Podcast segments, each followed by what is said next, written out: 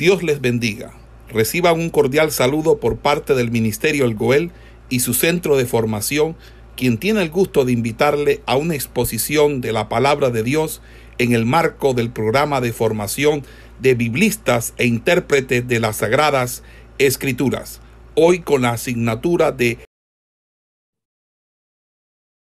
Hoy vamos a continuar pues con el desarrollo de un tema que es muy importante dentro de lo que es el trabajo de ganar almas eh, eh, para Cristo o hacer eh, la parte evangelística.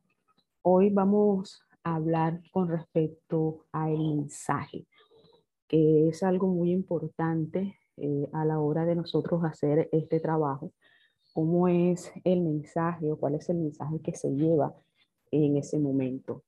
Entonces, eh, basado en esto, vamos a mirar eh, lo siguiente con respecto a este punto. Y es que hoy en día nosotros podemos darnos cuenta que el mensaje que se le está llevando a las almas no es un mensaje que está apuntando a que la persona se arrepienta, a que la persona reconozca la condición en la cual ella se encuentra. No se está predicando acerca del plan de salvación y todo lo que Dios ha eh, trazado con respecto a la salvación del hombre. Vemos hoy en día una predicación que apuntan más a la necesidad que hay en las personas, tratando con esto de tocar sus sentimientos, sus emociones, y que prácticamente lo que se está haciendo con esta predicación es que las personas lleguen a Cristo o vayan a buscar de Cristo, no tanto porque se han arrepentido verdaderamente, sino porque quiere que Dios le resuelva una necesidad. Es claro que nosotros sabemos que Dios, este, si nosotros tenemos nuestro hogar eh, destruido, Dios puede restaurarlo. Si nosotros estamos padeciendo una enfermedad, Dios puede sanarnos. Y nosotros sabemos que muchas necesidades que tienen eh, las personas, Dios puede obrar en medio de ellas pero eso no es el punto o el centro de nuestra predicación. Nosotros siempre debemos de ser cristocéntricos a la hora de llevar el mensaje del Señor. Porque eso va a ser que cuando una persona se convierta, cuando lleguen las pruebas, cuando lleguen las dificultades, esa persona no se va a apartar de los caminos del Señor.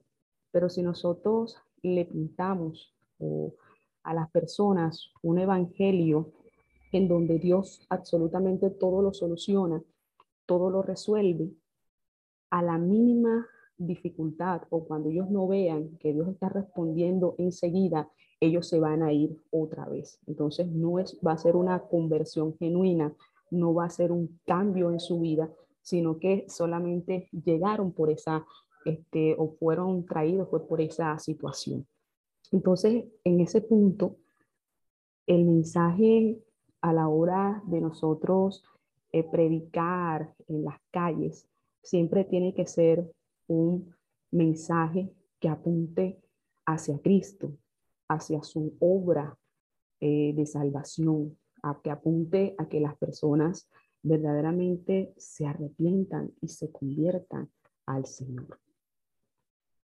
Si nosotros leemos en Mateo 28, eh, 19, si alguien puede leerlo, usted se va a encontrar allí con un mandato. Yo creo que eso es algo que nosotros hemos venido eh, hablando desde que hemos comenzado a desarrollar este tema. Alguien que lea en Mateo capítulo 28, versículo 19, y otro lee en Hechos, versículo 10 capítulo 10, versículo 25.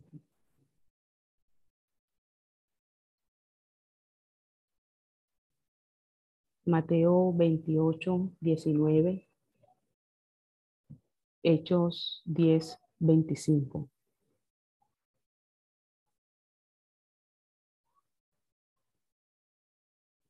Eh, ¿Me pueden colaborar con esas dos citas? ¿Ustedes si tienen Biblia a la mano o, o no tienen Biblia a la mano? Perdón, pastora, Mateo 10, ¿qué? Mateo 28, 19.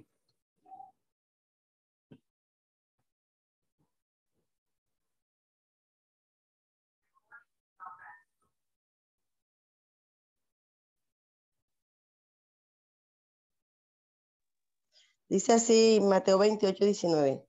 Por tanto, y hacer discípulos a todas las naciones, bautizándolos en el nombre del Padre y del Hijo y del Espíritu Santo. Hechos 10,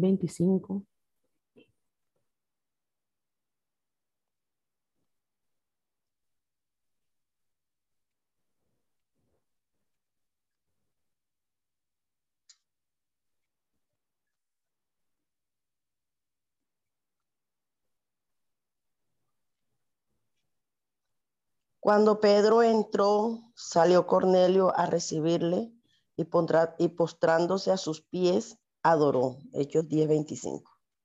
Amén. Nuestro propósito a la hora de que una persona se le predique eh, la palabra es que esta persona al final termine convirtiéndose en un discípulo, de hecho. Pero la única manera de que la persona pueda llegar hasta ese punto, desde el mismo momento en que nosotros le predicamos, es cuando le hablamos con respecto al mensaje de salvación.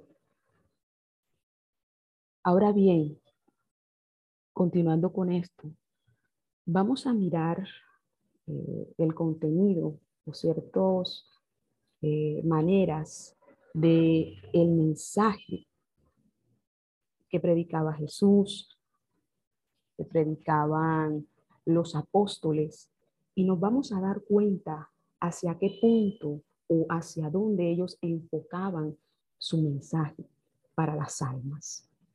Eso es muy importante cuando nosotros predicamos en las calles o hacemos este trabajo evangelístico. Entonces aquí voy a necesitar que me ayuden a leer unos textos bíblicos. Yo se los voy a ir diciendo, cada uno va a ir cogiendo un texto bíblico. Y va el primer texto, Mateo capítulo 4, versículo 17, vayan buscando allí. Mateo capítulo 4, versículo 17. Lucas capítulo 5, versículo 32. Lucas capítulo 24, versículo 47. Les repito nuevamente, Mateo 4:17, Lucas 5:32 y Lucas 24:47. Levantan la manito allí y me van leyendo esos textos bíblicos. Amén, pastora. Díganme, Mateo 4, 17 dice, ¿qué dice? desde entonces comenzó Jesús a predicar y a decir, arrepentidos porque el reino de los cielos se ha acercado. Arrepentíos porque el reino de los cielos se ha acercado. Amén. Esther, abre el micrófono, Esther. ¿Qué texto tienes? Lucas 5:32 Ajá. dice, no he venido a llamar a justos, sino a pecadores al arrepentimiento. Ok, Y, dígame. y el 24, Ujú. 47 dice, y que predicase en su nombre el arrepentimiento y el perdón de pecados en todas las naciones, comenzando desde Jerusalén. Ok. Mire eh, lo que dicen estos textos bíblicos con respecto a cuál era el mensaje o la predicación de Jesús. ¿Qué podemos nosotros encontrar en Mateo capítulo 4, versículo 17? Con respecto al mensaje.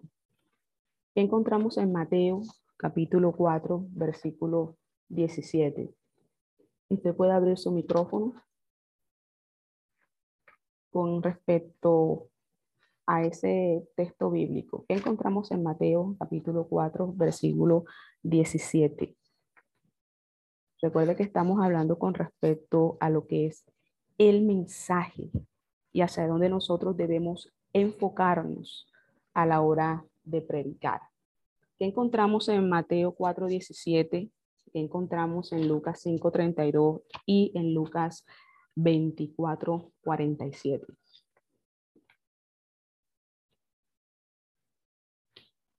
Dice la palabra que arrepentíos porque el reino de Dios se ha acercado, el reino de los cielos se ha acercado. ¿Un mensaje de qué? De arrepentimiento. Arrepentimiento. Dígame, hermano Freddy. Eso, pastora, que sea, la, la, la, intención es de llevar a la gente a eso, al arrepentimiento, que la gente tenga una consideración de, de, de lo que están viviendo, de lo que están haciendo y, y, llevar a la gente a eso, al arrepentimiento. Al arrepentimiento, ¿verdad? Los tres eh, textos bíblicos eh, podemos admirar una relación que hablan con respecto a lo que es el arrepentimiento.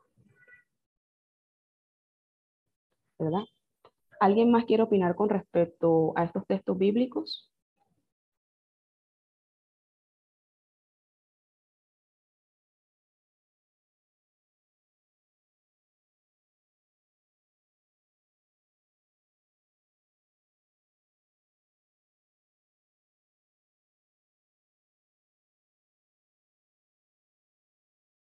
pueden opinar con respecto a estos tres, tres versos que hemos leído, los escucho.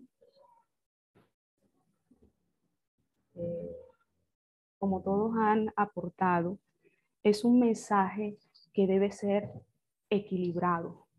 ¿Y equilibrado en qué sentido? En que nosotros no solamente mostremos o hablemos con respecto a lo que es el arrepentimiento, sino que también mostremos acerca del amor de Dios y la justicia de Dios. Entonces, nuestro mensaje no se puede ir ni para un extremo ni para el otro. Debe de ser equilibrado, equilibrado, que pueda abarcar un todo al momento de nosotros predicar acerca de Cristo.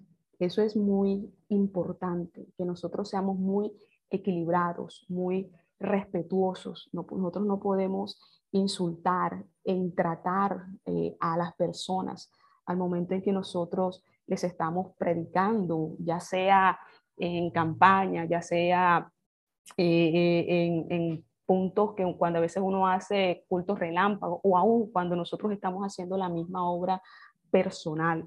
Nosotros no podemos agredir, ni siquiera presentando el mensaje de Cristo a las personas. Por eso lo importante de que nosotros seamos equilibrados a la hora de predicar, de predicar, de exponer este mensaje y más con respecto a Cristo.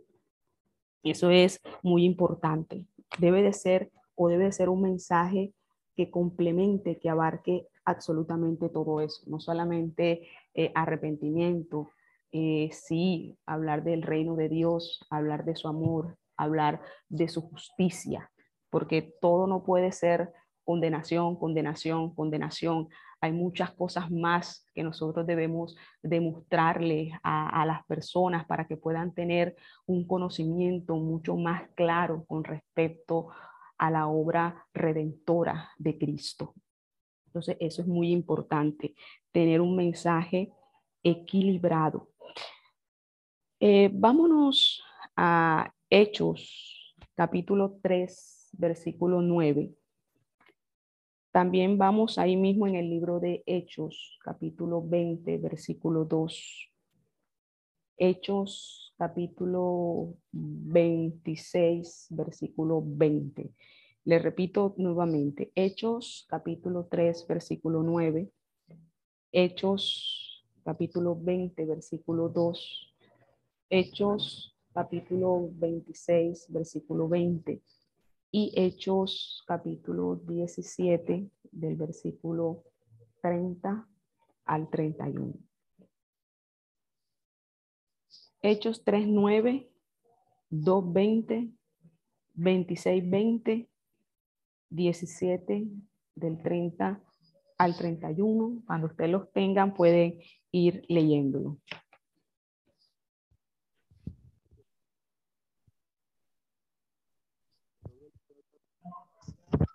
Hechos 3:9. Y todo el pueblo le vio andar y alabar a Dios.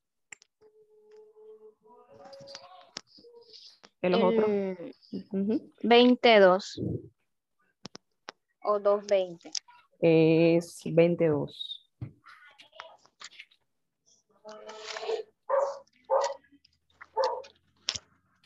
Veintidós. Y después de recorrer aquellas regiones, y de exhortarles con abundancia de palabras, llegó a Grecia. Ajá. Los otros textos.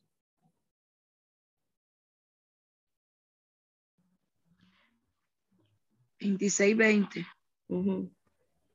Sino que anunciando primeramente a los que estaban en Damasco y Jerusalén, toda la tierra de Judá y a los galileos que se arrepintiese con que se arrepintiera y se convirtiesen a Dios haciendo obras dignas de arrepentimiento. Ok.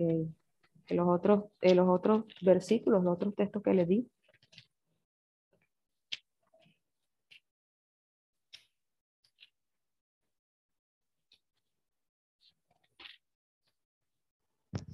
Diecisiete, treinta al treinta y uno. Pero Dios, habiendo pasado por alto los tiempos de esta ignorancia, ahora manda a todos los hombres en todo lugar que se arrepientan, por cuanto ha establecido un día en el cual juzgará al mundo con justicia, por aquel varón a quien designó, dando fe a todos con haberle levantado de los muertos. Ok, y el 26, 20, ya lo leyeron. Sí.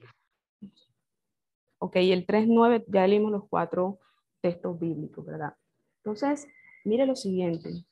Nosotros en todos estos textos que leímos o hemos estado observando en esta mañana, hablan, ¿sí? Con respecto a el arrepentimiento, pero también hablan con, respecto a la justicia eh, de Dios. Entonces es muy importante y por eso vuelvo y recalco y remarco mucho y cada vez que tengo la oportunidad de hacerlo, eh, lo digo, que es muy importante que las personas sean enseñadas e instruidas aún para predicar en las calles, aún para hacer la obra personal, porque para eso también se necesita una preparación, una capacitación de, con respecto a cómo se debe de llegar a las almas. Yo he visto personas ser completamente duras, ofensivas, cuando se acercan a una persona a predicar el Evangelio. Porque de pronto llegan y ven una imagen o se dan cuenta de algo, enseguida comienzan a atacar y a golpear. Y yo creo que el propósito que Dios nos ha encomendado a cada uno de nosotros es que llevemos esta palabra y no solamente que la prediquemos y que la demos a conocer, sino que en la vida de todo aquel que la escuche, esa palabra pueda hacer un efecto, pueda surtir un cambio, pueda haber una transformación en aquellos oyentes. Y eso es lo importante y por eso es lo necesario de preparar, de preparar, de preparar a las personas aún para hacer esta obra y este trabajo evangelístico. Porque a veces creemos, porque la persona repitió o, o hizo la oración de fe que muchos nosotros decimos, ya cuando la persona hace la oración de fe, no, ya la persona se arrepintió, no, ya la persona se convirtió y no, no, no necesariamente porque yo repita la oración que a veces dice el predicador, ya yo me arrepentí de mis pecados. Entonces, ese no es el fin, ese no es el propósito. El fin es que la persona llegue a convertirse en un discípulo, en una persona que sea cimentada en los caminos del Señor. Ese es nuestro propósito cuando llegamos a un alma. No que la persona repita, como cuando alguien eh, eh, lee un monólogo, cuando alguien lee un papel, algo que está ahí escrito. Bueno, repita conmigo, no, no, no, no, no, no, no. El propósito de nosotros predicar, de llevar este mensaje, es que las personas lleguen a ese arrepentimiento genuino, que puedan reconocer al Señor. Ese es el, el propósito por el cual nosotros enseñamos y predicamos este evangelio. Y ese es un primer paso que las personas dan, porque son pasos que las personas van dando hasta llegar a convertirse en discípulos, que es el mandato que Dios nos dio a todos nosotros. Ir y hacer discípulos, pero es un proceso que comienza, disculpe, que comienza con ese mensaje que nosotros le damos a las personas. Es un proceso, un proceso. Por eso el cual nosotros no nos podemos desesperar. Por eso nosotros no queremos, no podemos querer madurar a las personas a la carrera, a la fuerza. No. El mensaje hace un primer propósito, abre, va abriendo el camino. El mensaje es el que va abriendo abriendo, abriendo, para que Dios siga obrando y siga tratando en la vida de la persona. Por eso el mensaje es muy importante. Cómo nosotros lo transmitimos también es muy importante, porque a veces nosotros podemos estar eh, diciendo algo que en la Biblia está escrito, pero es la manera en cómo nosotros se lo estamos transmitiendo a las personas. Recuerden que hay, hay, hay gente que no tiene ningún tipo de conocimiento acerca de lo que en la Biblia dice y que ellos consideran que lo que ellos están haciendo no está malo, que está bien. Y el que nosotros le abramos los ojos, le quitemos la venda, lo saquemos de ese error, va a jugar mucho el mensaje que nosotros le llevemos a ellos mucho el mensaje va a jugar allí. Usted puede ganarse a alguien como puede usted alejarlo por completo, por el mensaje, simplemente por el mensaje que usted le está llevando. Por eso eso es muy importante, mis amados hermanos. Ahora, vamos a abrir a un tema que es muy importante eh, también con respecto al mensaje que nosotros exponemos. Y es cuando nosotros hablamos con respecto a Dios. O sea, con respecto a Dios. Nosotros hablamos de un Dios de amor, hablamos de un Dios que es justo. Nosotros llevamos también y hablamos con respecto al pecado, al pecador, como les decía, es un todo, es un conjunto de varias cosas que nosotros usamos a la hora de predicar o de llevar el mensaje. Amor, justicia, arrepentimiento, pecado. Y basado en esto, vamos a abrir a un panel de opinión con respecto a esto.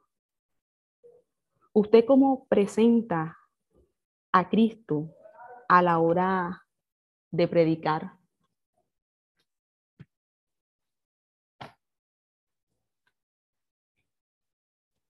Lo presenta como un Dios de amor, de justicia, de arrepentimiento, un Dios que castiga, condena, que no tiene misericordia de nadie. Abrimos los micrófonos en esta mañana. ¿Cómo se debe de presentar a Cristo? Todos han sido muy acertados eh, a la hora de compartir con respecto a lo que es el mensaje o la manera de exponer eh, a Cristo. Y es cierto que el libro este, que a nosotros nos puede dar las pautas, de hecho, con respecto a eso, sí es verdad, es el libro de Romanos por todo el contenido temático que maneja el libro, porque sabemos que Romanos sí habla con respecto a la, que la justificación de la justificación de la fe, habla acerca de la gracia, de las obras, habla acerca de la soberanía de Dios, habla con respecto de la responsabilidad que tiene eh, la humanidad en la salvación, o sea, abarca muchos temas que a uno le dan una línea de cómo uno puede comenzar a trazar o por dónde se puede uno ir metiendo a la hora de hablar con respecto a Cristo o su presentación.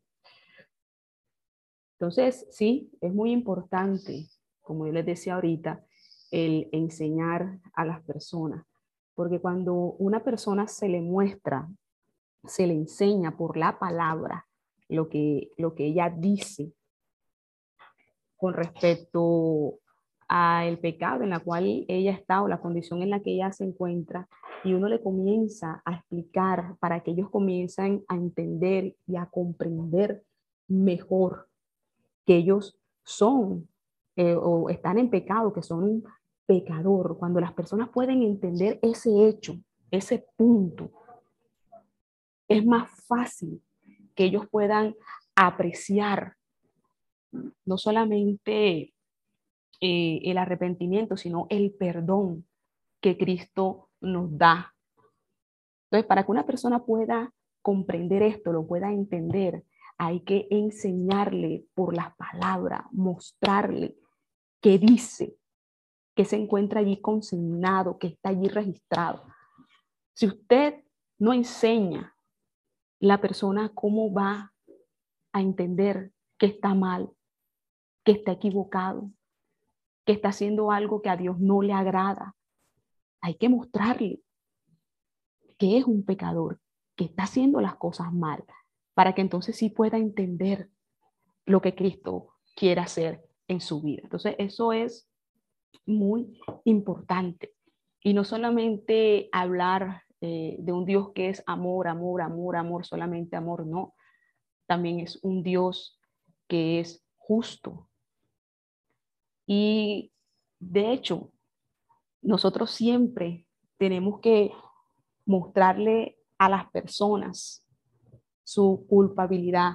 Mire, yo me he encontrado eh, con gente que le he predicado, le, he compartido y me dicen que, que ellos no están haciendo nada malo, que ellos son buenas personas, quizás porque no son drogadictos, porque no roban, porque no le hacen mal a nadie, tienen una buena eh, vida, digámoslo, en sentido moral, en sentido ético, tienen un buen comportamiento. Y cuando usted le está predicando, les están enseñando, eh, ellos, les, ellos de entrada le dicen, no, pero si, si yo soy una buena persona, yo no soy malo, si yo no hago esto, yo no hago esto, yo no hago esto, yo no hago esto, yo hago buenas obras, yo me comporto bien, yo soy bueno. Pero y, no, y muchas veces no le, no le aceptan el mensaje, porque ellos consideran que ellos están bien y que no necesitan arrepentirse de nada, porque no han hecho absolutamente nada malo. Y déjeme decirle que todos nosotros necesitamos arrepentirnos, porque de una u otra manera hemos pecado.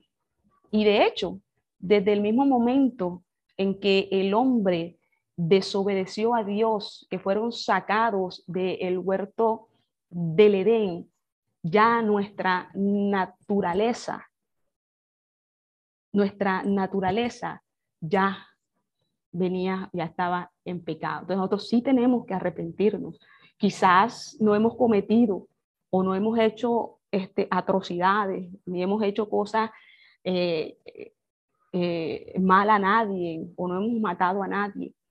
Pero si Cristo no está en nuestra vida, por más que yo no haga absolutamente nada de esas cosas, yo necesito arrepentirme. Entonces, esto es algo que muchas veces las personas sacan al momento de nosotros llevarle el mensaje. Por eso es muy importante que nosotros mostremos. Y cuando hablamos de mostrar su culpabilidad es mostrarle la condición en la cual esa persona se encuentra. Mostrar la condición en la que ella se encuentra, eso es mostrar su culpabilidad, o sea, mostrarle la condición en la cual ella se encuentra. Porque para convencer al pecador de su pecado, nosotros tenemos que usar la Biblia y mostrar lo que ella dice. Esa es la única manera de que nosotros podamos convencer a alguien de su pecado. Mostrar por la Biblia su pecado. Es la única manera que usted pueda convencer a alguien o pueda sacarlo de allí, mostrarle por la palabra, por la Biblia, su pecado, o sea, mostrárselo, mostrárselo, mostrárselo, mostrárselo.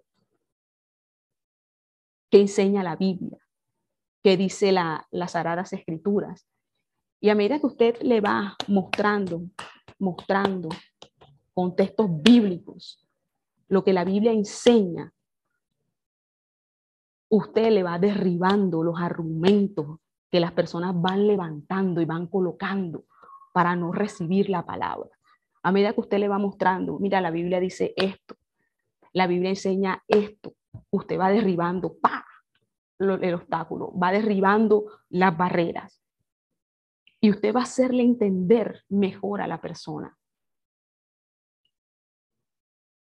las cosas. Entonces, eso es muy importante a la hora de nosotros hablar o trazar el mensaje, mostrar la condición en la cual la persona se encuentra.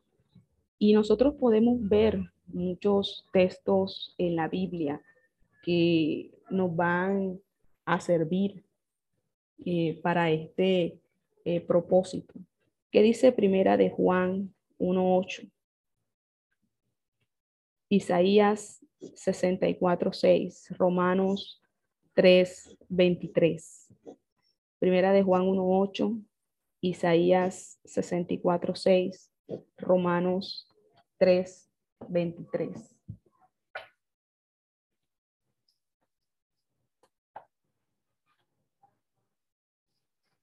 Uno, ocho.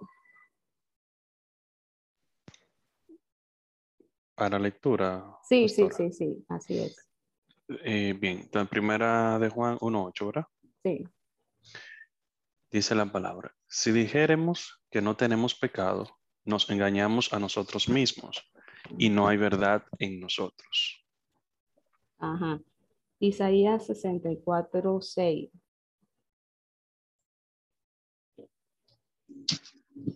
Gloria a Dios. Y si bien todos nosotros somos como suciedad y toda nuestra justicia como trapo de inmundicia, y caímos todos nosotros como la hoja, y nuestras maldades nos llevaron como viento. Okay, Romanos 3, 23.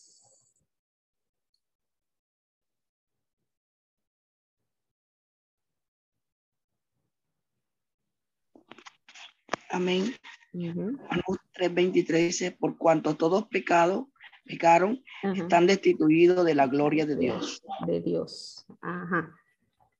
Entonces, para aquellos que quizás uno les está dedicando y que dicen que ellos no necesitan arrepentirse de absolutamente nada, estos textos bíblicos dan muestra clara de que todos nosotros necesitamos arrepentirnos. Todos, todos, todos, sin excepción alguna debemos de arrepentirnos. Estos textos bíblicos son más que claros con respecto a eso. Ahora, si nosotros nos vamos a Romanos capítulo 3, versículo 19 y 20.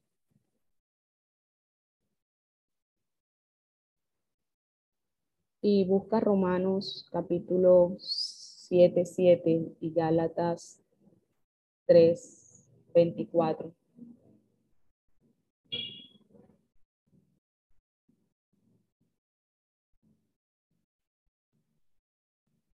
Romanos 3, 19, 20, Romanos 7, 7 y Gálatas 3, 24.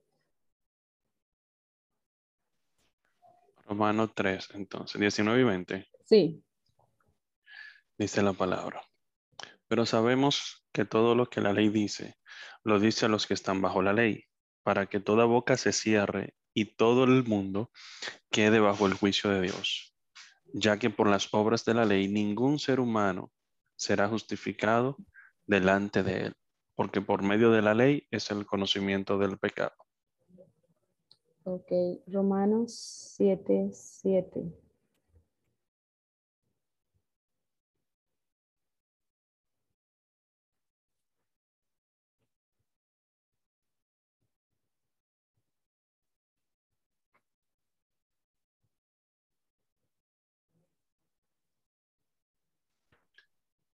Dice Romanos 7:7. ¿Qué diremos, pues? ¿La ley es pecado? En ninguna manera. Pero yo no conocía el pecado sino por la ley, porque tampoco conociera la codicia si la ley no dijera, no codiciarás. Ok, Gálatas 3, 24.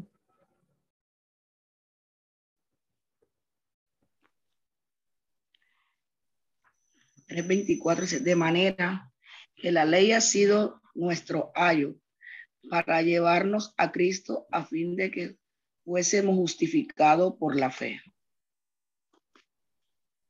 Ok. Todos ustedes tienen esos tres textos bíblicos. Vamos a hacer un ejercicio. Usted va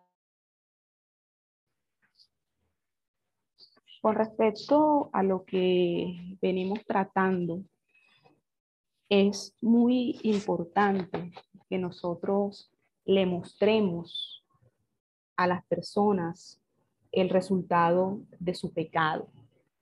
Ya cuando nosotros le hemos enseñado, le hemos hecho entender la condición pecaminosa en la cual él se encuentra, es cuando después nosotros entonces pasamos a mostrarle cuál es el resultado de ese pecado que él tiene o que está llevando.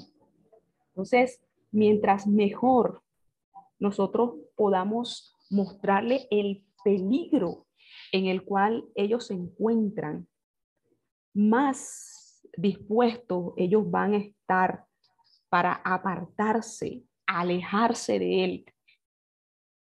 Entonces, mire lo importante que es el que la persona entienda y de que usted después le muestre cuál es el fin o el final que ellos van a tener si ellos no se arrepienten, no se convierten, no se alejan de ese pecado que están llevando. Entonces, mire cómo es como especie de una cadena que se va uniendo y se va uniendo para al final poder llegar a un resultado que es el cual o es el que nosotros queremos, y es ver a una persona cambiada, transformada, diferente en el Señor. Entonces, son pequeños pasos que el no creyente va dando en pro de su transformación en el Señor. Entonces, mire esto usted primero le muestra a él su condición, ¿verdad?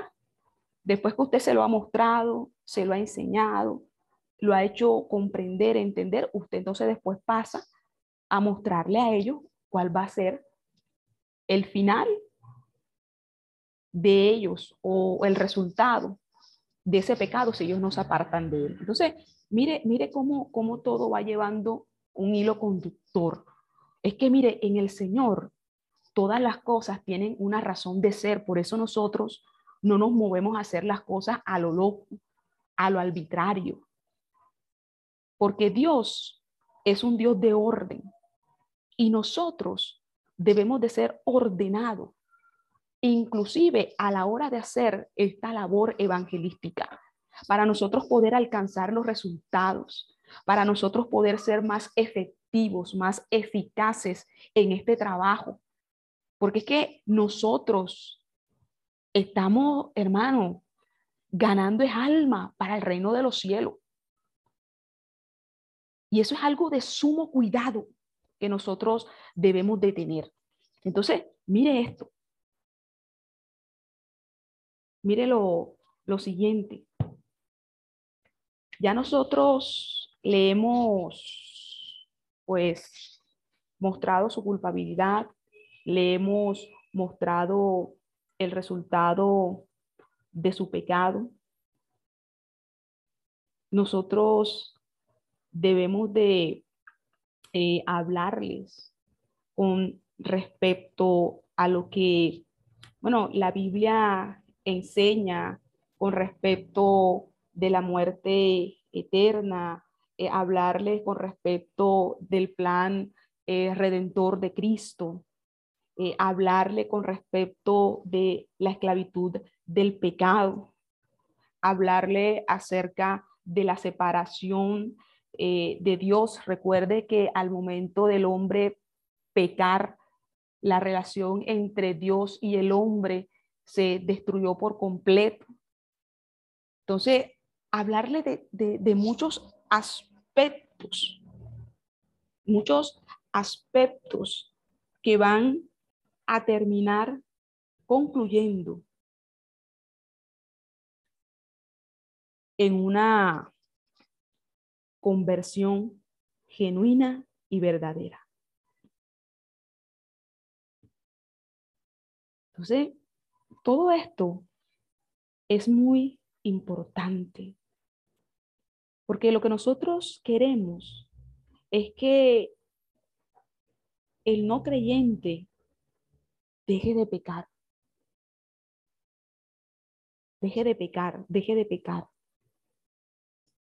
Y la única manera de lograrlo es mostrarle a través de la palabra lo que ella enseña. Eso es, eso es lo importante, que ellos dejen de pecar, dejen de pecar. Entonces, todos estos son, son aspectos que hacen parte dentro de este mensaje que nosotros debemos de trazar y que debemos de tener en cuenta al momento de predicar de Cristo.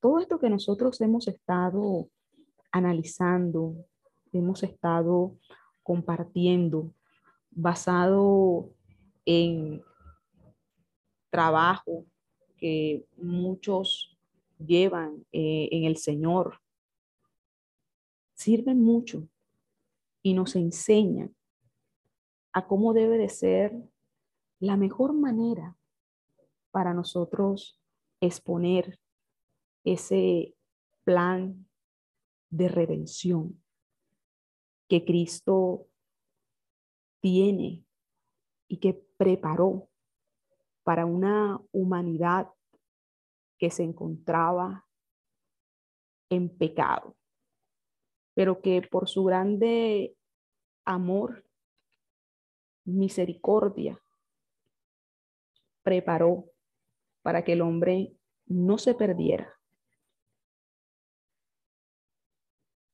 Entonces, creo que la pregunta que surgiría dentro de cada uno de nosotros sería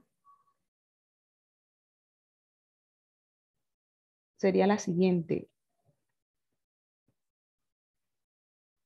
¿Cómo debe de ser la mejor manera que yo debo utilizar o hacer para exponer el mensaje de Cristo.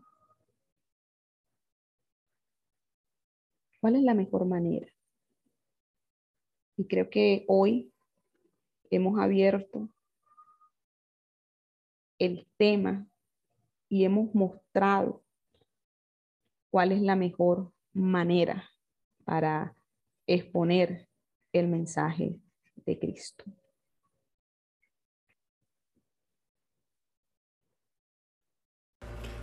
Esperamos que este estudio haya sido de bendición para su vida y ministerio. A Dios sea la gloria. Este es el Ministerio El Goel, vidas transformadas para cumplir el propósito de Dios.